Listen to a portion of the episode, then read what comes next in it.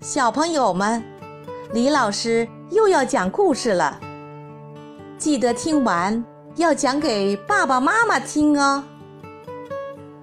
今天，突突虎又会给我们带来什么样的故事呢？突突虎付工资。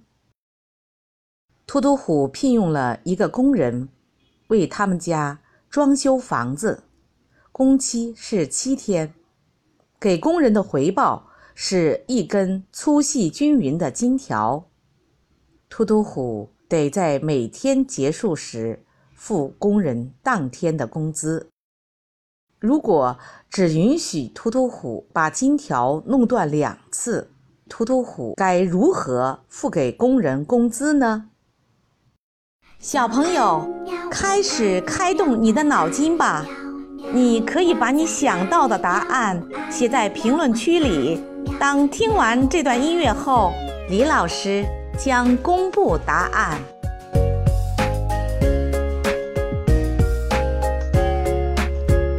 喜欢你的微笑和调皮的嘴角，那午后的阳光穿过你的发梢，想让全世界停在这一。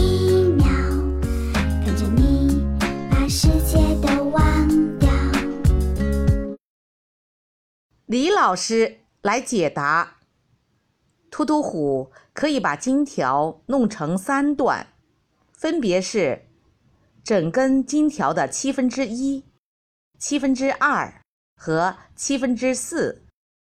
第一天给七分之一，第二天给七分之二，收回七分之一。